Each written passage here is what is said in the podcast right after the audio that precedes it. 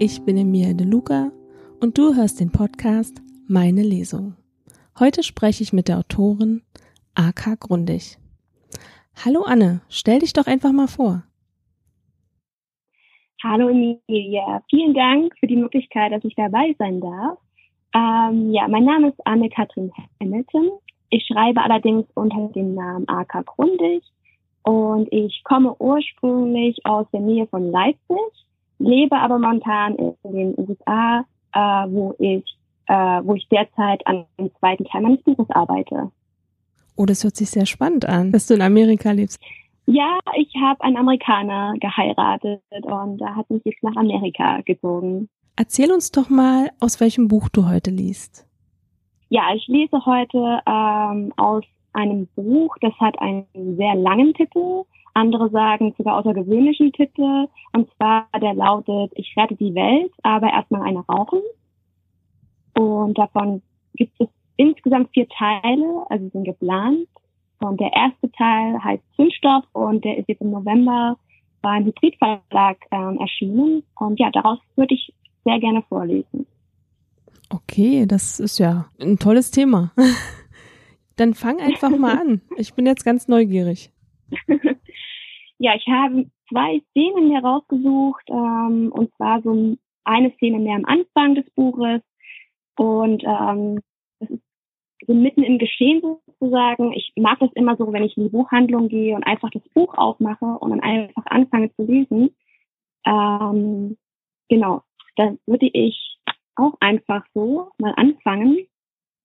Ähm, ich weiß nicht, wer das Buch noch nicht kennt, würde ich vielleicht doch am Anfang den Klappentext erstmal vorlesen. Ähm, und zwar, das Buch geht um Syrien 2012.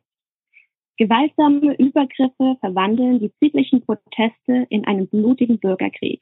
Die Kriegsreporterin Lea überlebt nur knapp eine Doppelexplosion. Zwischen Bombenanschlägen und Beschuss unterschiedlichster Kriegsparteien sucht sie nach den Gründen für die Eskalation. An ihrer Seite ist Nathan, ein berühmter, vom Schicksal gezeichneter Fotograf. Gemeinsam stoßen sie auf menschliche Abgründe und unbequeme Wahrheiten. Die Frage nach dem Sinn für all das Chaos in Syrien und in der Welt gerät zu einem Rennen auf Leben und Tod. Die Szene, die ich jetzt vorlese, ähm, ist wie gesagt am Anfang und Lea und Nathan befinden sich äh, in Syrien, in Damaskus. Und das ist in der Zeit, als die friedlichen Proteste ähm, so allmählich in gewaltsame Übergriffe übergehen und die Stimmung ja zu droht, in einen Krieg umzukippen. Wir versuchen, Soldaten in Gespräche zu verwickeln, aber die meisten blödeln herum oder drehen uns den Rücken zu. Da helfen auch keine Lucky Strikes und Marlboros. Stundenlang laufen wir durch die drückende Hitze und suchen nach Bewohnern oder Studenten, die mit uns über die Lage ihres Landes reden wollen. Die, die Assad bekämpfen, hüllen sich in Schweigen oder verschwinden im Untergrund. In den Cafés treffen wir vorwiegend auf regierungstreue Aleviten, die amüsiert Karten spielen und dabei Wasserpfeife passen. Sie erzählen uns, dass die Aufständischen radikale Islamisten seien und jeden abschlachten, der nicht in ihr Weltbild passen. All die Demonstranten, Terroristen, frage ich.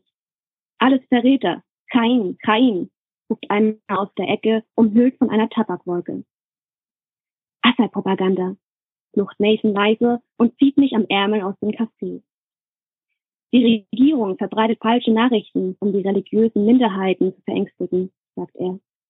Das treibt sie in Assads Arme, weg von den Demonstranten, die hauptsächlich Sunniten sind. Das gleiche Spiel wie sein alter Herr.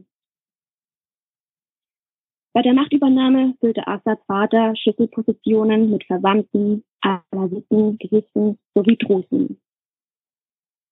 Er sorgte dafür, dass kein Sunnit ein bedeutsames Amt erhielt. Die Minderheiten sollten sich durch seine Macht vor einer erneuten Verfolgung durch Sunniten wie in der osmanischen Ära sicher fühlen. Bajar kann sich über das grandiose System aus Geheimdiensten freuen, das ihm sein Papa hinterlassen hat.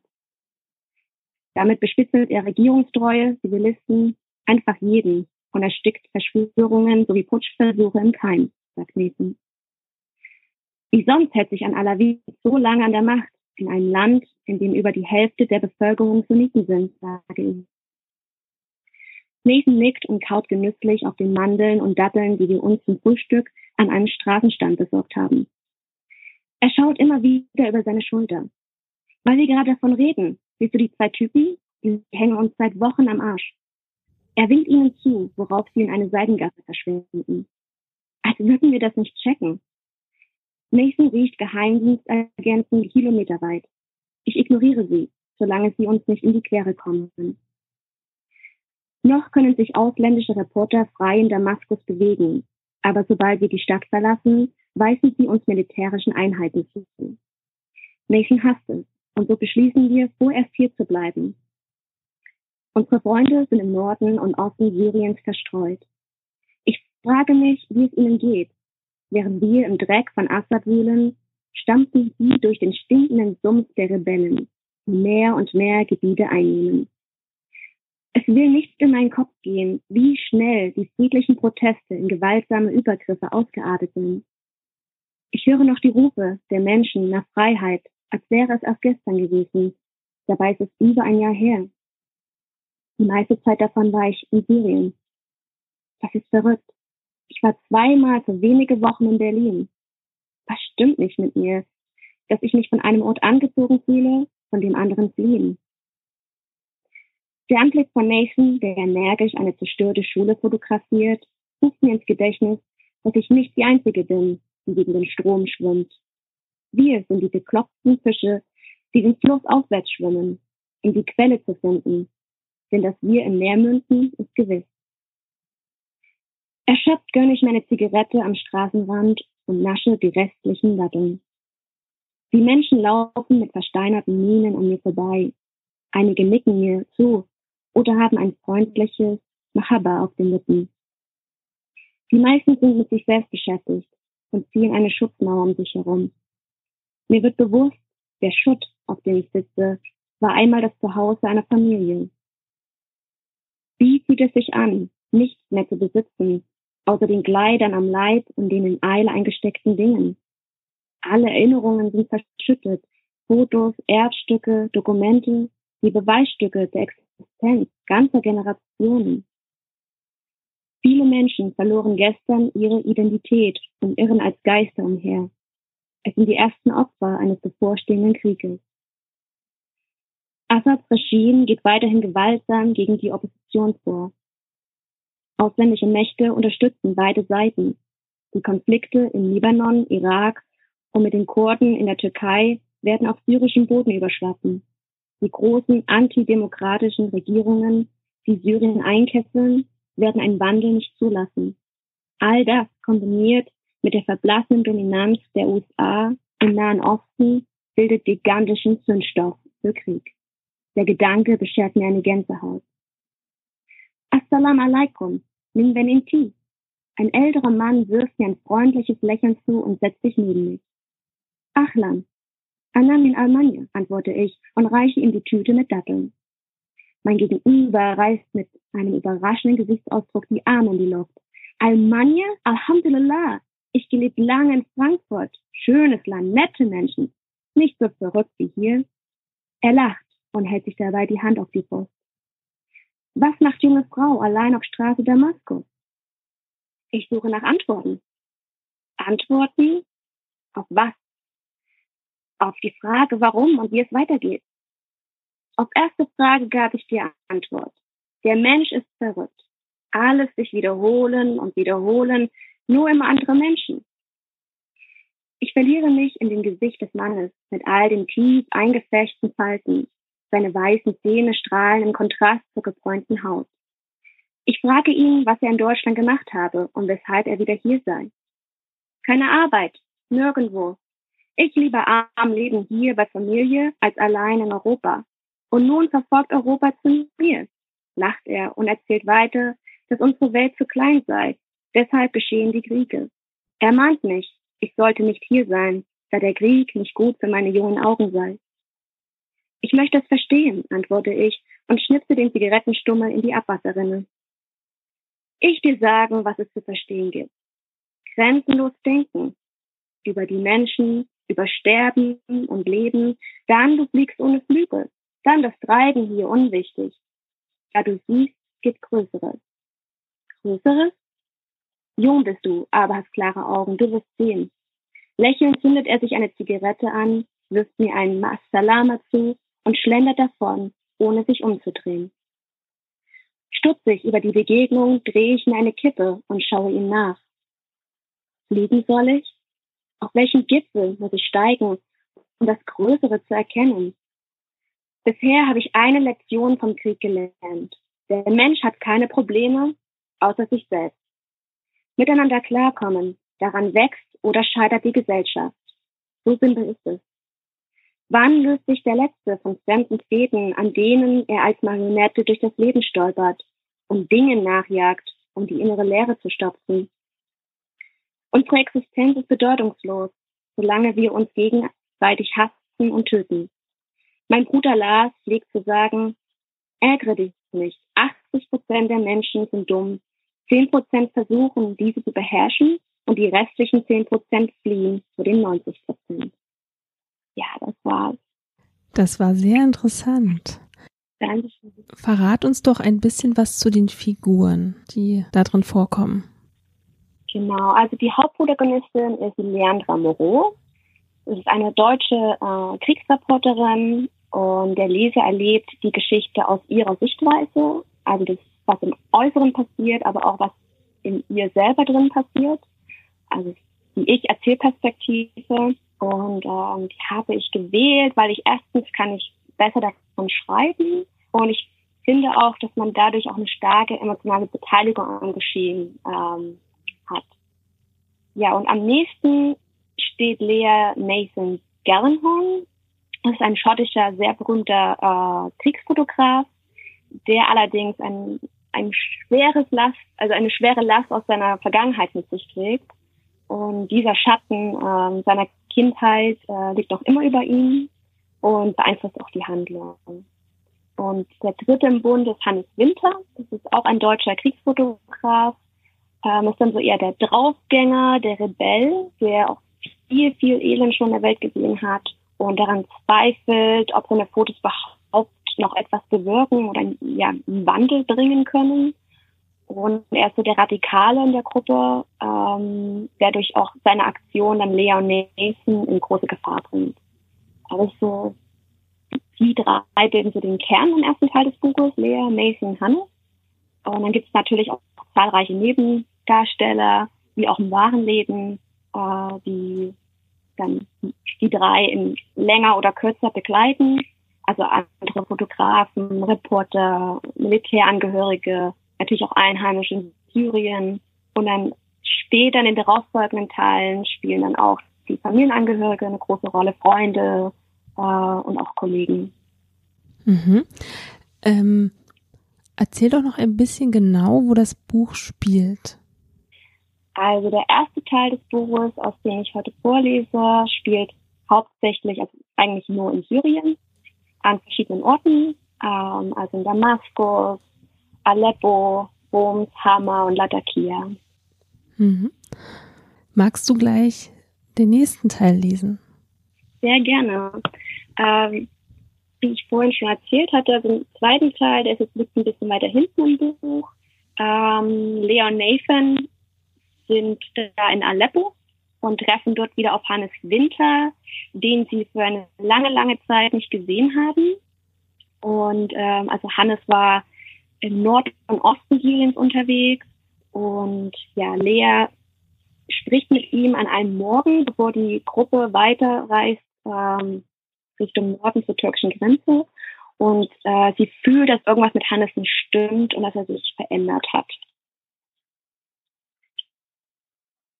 Es riecht nach verkohltem Holz und verbrannten Gummi.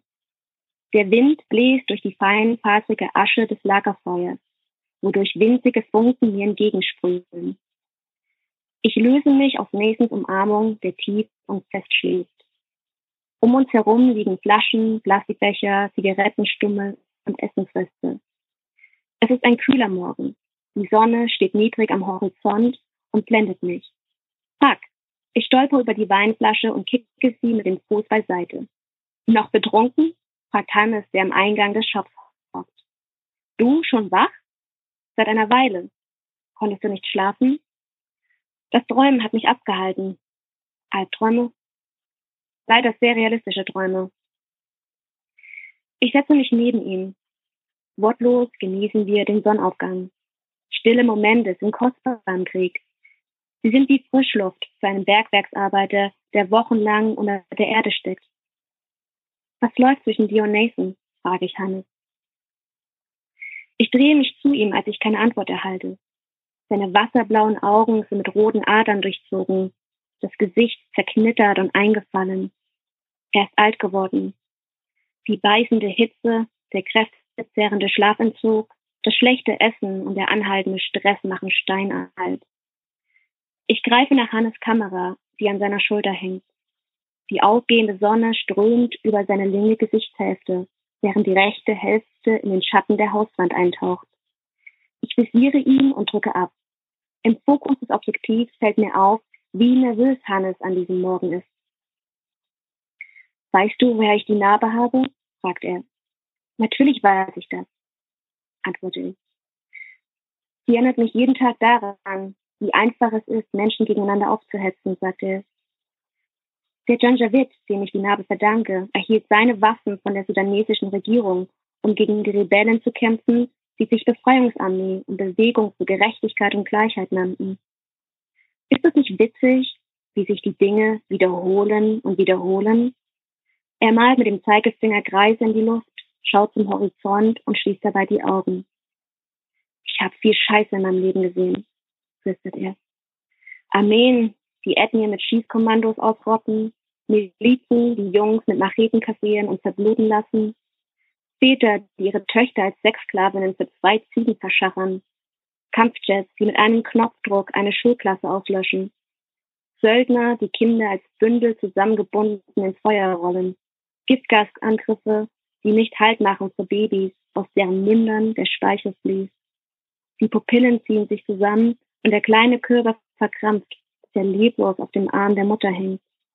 Hauskämpfe, bei denen ich bis zu den Knöcheln im Blut von Freunden stehe. Er nimmt seinen Fotoapparat zurück und hängt sich den Gurt um den Hals. Ich dachte, ich könne die Welt mit einer Kamera verändern, aber meine Fotos jaulen in die Leere der Liturgie hinein. Hannes, sage ich leise. Versprichst du mir etwas? fragt er. Egal, was mit mir passiert, bewahre mich so in Erinnerung, wie du mich kennst.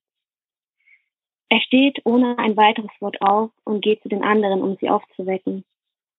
Ich schaue ihm nach. Er schlendert wie ein Schuljunge davon, den Schuldgefühle plagen.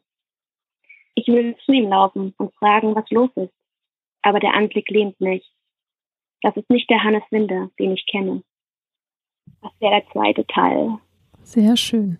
Dann komme ich gleich mal zur ersten Frage. Wie bist du auf die Idee gekommen, darüber zu schreiben? Die Frage wird mir sehr oft gestellt. Ähm, ich glaube, es rührt daher, also ich habe allgemein ein großes Interesse schon immer gehabt an Konflikten in der Welt. Und ähm, meinen ersten Roman, den ich mal so mit angefangen habe, mit zehn Jahren zu schreiben, da ging es auch schon um eine Krankenschwester im Zweiten Weltkrieg. Und ich weiß nicht, Kriege haben mich schon immer interessiert.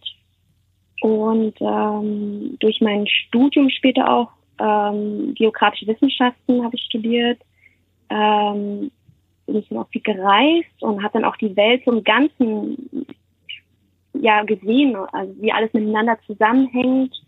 Und bin auch in viele ferne Länder gereist. Und dann kam irgendwann diese Geschichte einfach, ich möchte irgendwas für eine Kriegsreporterin schreiben ursprünglich dachte ich dann, ich nehme den Konflikt zwischen Israel und Palästina. Und dann war ich äh, damals in der Türkei, als dann die Proteste in Syrien begonnen haben. Und da habe ich dort mit Leuten mich unterhalten. Und dann habe ich mich immer mehr dafür Syrien interessiert. Und dann habe ich einfach mein Bauchgefühl gesagt, das ist es. Also äh, die Geschichte wird über Syrien sein. Und das Witzige, also nicht witzig, aber interessant und auch eine Herausforderung war es, dass das Buch mit dem Konflikt gewachsen sozusagen, parallel. Also alles, die Szenen Ähm, also viele Szenen sind halt Echtzeitereignisse, die so passiert sind.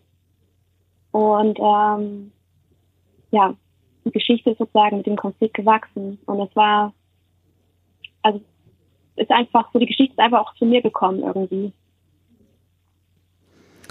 Es ist Wahnsinn, darüber ein Buch zu schreiben. Finde ich total klasse und auch irgendwie wichtig. Man kennt das ja alles nur aus den Medien. Und daher finde ich das total interessant, dass du ein Buch daraus gemacht hast. Ja, es war eine große und ist noch eine große Herausforderung. Ähm, kannst du sicherlich vorstellen. die Recherchearbeit ist extrem ähm, aufwendig.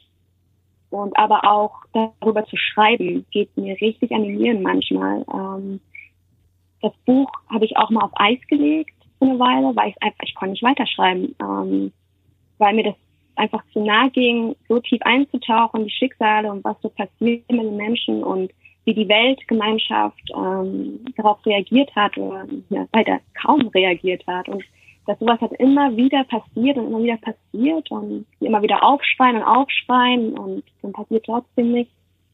Ähm, ich glaube, ich habe das Buch auch so ein bisschen aus am Anfang, also ich habe das Buch vor acht Jahren angefangen zu schreiben.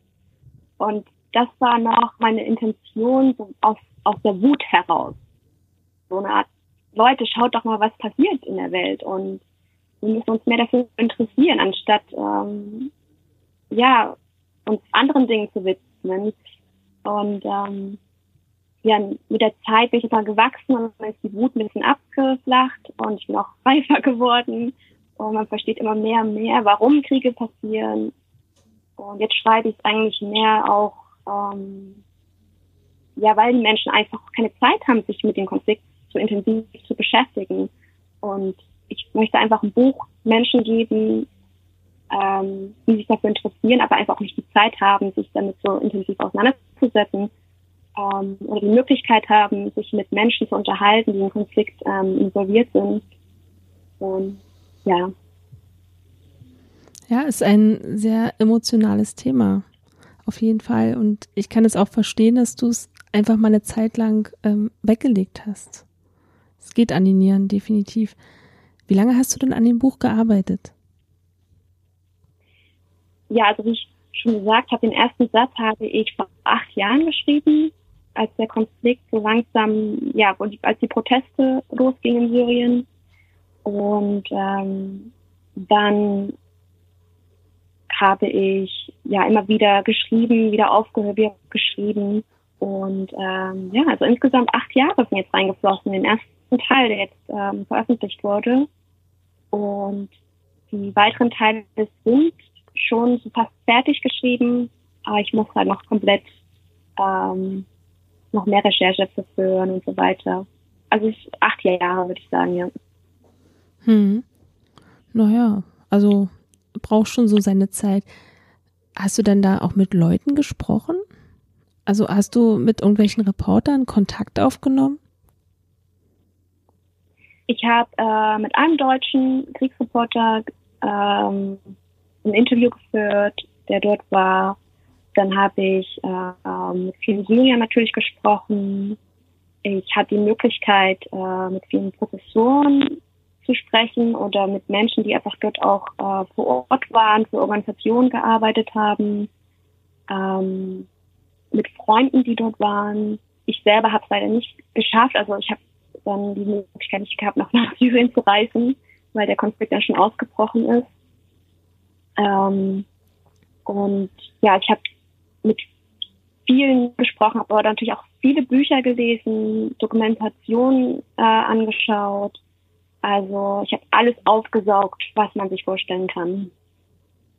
Ja, das ist eine ganze Menge. Warum bist du Autor geworden? Hm, das ist eine gute Frage. Ähm, ich habe das definitiv nicht bewusst gewählt ich habe nie gedacht, äh, ich will mal Autorin werden. Es hat sich irgendwie über die Zeit so entwickelt. Ähm, ich meine, die Frage ist auch, ab wann ist man denn überhaupt ein Autor? Ähm, also aus mir sprudeln einfach die Worte und die Szenen und Gesichter, die ich dann zum Leben erwecken möchte. Und ich glaube, ich liebe einfach Bücher so, so sehr. Äh, die bedeuten mir sehr viel. Und es gibt auch Bücher, die mich als Mensch verändert haben. Und ähm, ja, zwischen den Seiten wohnt halt so eine Magie, die andere verzaubert und berührt und ja, wie gesagt, sogar verändert. Und ich glaube, das war so meine Intention auch. Ich möchte auch solche Bücher schreiben. Mir fällt immer das Zitat von Kafka ein. Ähm, er hat mal gesagt, ein Buch muss die Axt sein für das gefrorene Meer in uns. Und ich finde, das klingt so schön auf den Punkt. Und ich, also ich versuche, solche Bücher zu schreiben. Und das ist vielleicht auch meine Intention, warum ich jetzt Autorin bin. Genau. Wo schreibst du? Hast du ein Schreibzimmer? Schreibst du im Café oder in der Bibliothek? Ähm, ich habe ein Schreibzimmer ähm, mit meinem Lieblingsschreibtisch. Äh, ich würde sagen, ich schreibe 80 Prozent wahrscheinlich dort und bei schönem Wetter auch gerne draußen im Garten. Ähm, ich liebe es aber auch in Cafés zu schreiben. Ähm, oder wenn ich reise, ich, ich habe eigentlich schon überall geschrieben, am Flughäfen, im Zug, im Auto. Ähm, ich glaube, der krasseste Ort, an dem ich je geschrieben habe, war einmal in Kirgisistan, ähm, an einem Gletschersee, weit, weit oben in den Bergen, äh, bei Nomaden in einer Jurte, umgeben von Ziegen und äh, nichts als freie Natur um mich herum. Das war, glaube ich, der krasseste Ort, an dem ich je geschrieben habe. Aber ansonsten ganz langweilig nur am Schreibtisch, ja. Aber das hört sich ja sehr spannend an. Da oben auf dem Berg. Ja, also das war, äh, da habe ich zwei Kapitel damals geschrieben oben, ja. Erzähl uns doch mal, wo du zu finden bist. Hast du eine Instagram-Seite, Facebook, eine Webseite, Newsletter? Gerne auch erzählen, wie du dort heißt. Äh, ja, also mich findet man auf Instagram, Facebook und Twitter. Ähm, bei Instagram unter AK Grundig ähm, Facebook Anne Grundig und Twitter ähm, müsste ich nachschauen. Ich habe auch Anne Grundig, Autorin. Ich bin aber am aktivsten auf Instagram, muss ich sagen. Ähm, dort findet man ja, Updates zum Buch. Ähm, ich poste dann auch immer mal so Gedankenfetzen, also so philosophische Sachen, ähm, was mir gerade durch den Kopf geht, oder Zitate aus dem Buch, Leserstimmen aber auch Fotos aus dem Autorenalltag oder ja, so ein bisschen auch was aus meinem Leben. Mhm. Wo ist dein Buch erhältlich? Also gibt es ein E-Book, gibt es Print, nur online, in Online-Shops oder auch im Buchladen? Äh, das Buch gibt es eigentlich so gut wie überall. Ähm, auf Amazon als Taschenbuch und auch für Kinder, also als E-Book. Und auch im Shop vom Hybrid Verlag, in, wo es erschienen ist. Und dann auch auf der Seite Autorenwelt, die ich sehr empfehle auch, weil dort Autoren ein bisschen was dazu verdienen noch. Und ja, ansonsten in jeder Buchhandlung. Also gerne auch mal äh, zur Buchhandlung um die Ecke gehen. Äh, lokale Buchhandlungen ähm, sind immer auch schön. Die freuen sich auch, wenn dann wieder Leute vorbeikommen. Ja, das stimmt. Ich gehe sehr gerne in Buchhandlungen. Du bestimmt auch, oder? ja, mein Mann, der ist schon, der zieht mich dann immer schon weiter, weil er genau weiß, dass wir dann eine Stunde drin sein müssen dann. Also ich liebe Buchhandlungen, ja. Vor allem die ganz kleinen, ähm, die haben auch mal eine sehr eine andere Auswahl an Büchern. Ja, das stimmt. Die kleinen sind sehr schön und vor allen Dingen, wenn man da reingeht, kommt man ja meist auch immer mit ein oder zwei Büchern wieder raus, oder? Wie ist das bei dir?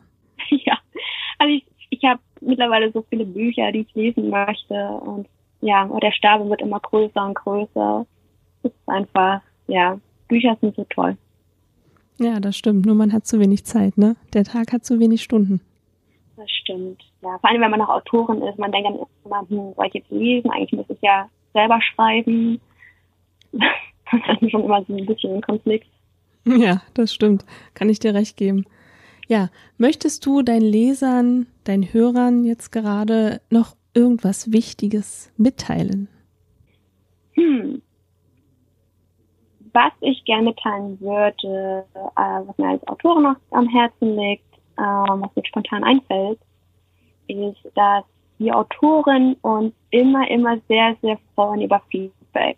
Ähm, ich habe jetzt das Buch ja im November veröffentlicht und ich muss sagen, ich habe viel Feedback bekommen und ich bin so dankbar darüber. Und es sind nur so Kleinigkeiten, wenn es auch bloß ein Satz ist. Ähm, also wenn ihr Bücher liest und euch gefällt das oder euch gefällt auch was nicht, ähm, sucht die Autorin oder den Autor auf und kommt in Kontakt mit uns und wir freuen uns sehr darüber. Ja. Und natürlich das Buch unbedingt kaufen. Das ist ein, eine tolle ja. Geschichte. Äh, da fällt mir auch noch ein, ähm, keine Scheu davor zu haben. Ja, es ist ein Thema, es ist Politik, äh, es ist auch es sind unschöne Sachen, die man liest. Ähm, aber man sollte keine Scheu davor haben, sich mit solchen Dingen auseinanderzusetzen. Ähm, es tut nicht weh, auch äh, über Kriege zu lesen. Im Gegenteil, ich habe bisher immer gutes Feedback jetzt bekommen, dass die Leute danach eigentlich erstmal richtig angefangen haben, sich für diesen Konflikt dort zu interessieren und dann selber Recherche geführt haben und selber Dokumentationen sich ange, äh, äh, angeschaut haben. Ähm, also für alle, die jetzt normalerweise nicht so in diesem Bereich sind, also Politik lesen, in diesem Genre sich bewegen, ähm, traut euch, weil es ist ähm, ein Buch, was nicht nur trockene Fakten hat, es ist ähm, emotional geschrieben, es geht um eine Person, also um die Lea, die als Mensch diesen Konflikt ähm, erlebt und ähm, es ist also sozusagen durch ihre Augen äh, erfährt man sehr viel über den Konflikt. Ja. ja. Ich danke dir ganz doll, dass du heute mein Gast warst mit so einem wichtigen, auch interessanten Thema. Mach auf jeden Dankeschön. Fall weiter. Danke dir, dass ich dabei sein durfte. Ja, gerne. Du kannst auch gerne wiederkommen. Ja, der zweite Teil ist hoffentlich bald fertig. Dann bin ich wieder da. Ja, da freue ich mich schon. Ja, vielen Dank und ähm, ich würde sagen, bis bald, Anne. bis bald. Tschüss. Tschüss. Wenn euch die Folge gefallen hat, abonniert den Podcast und ich würde mich über eine positive Bewertung freuen. Also bis zum nächsten Mal, eure Emilia.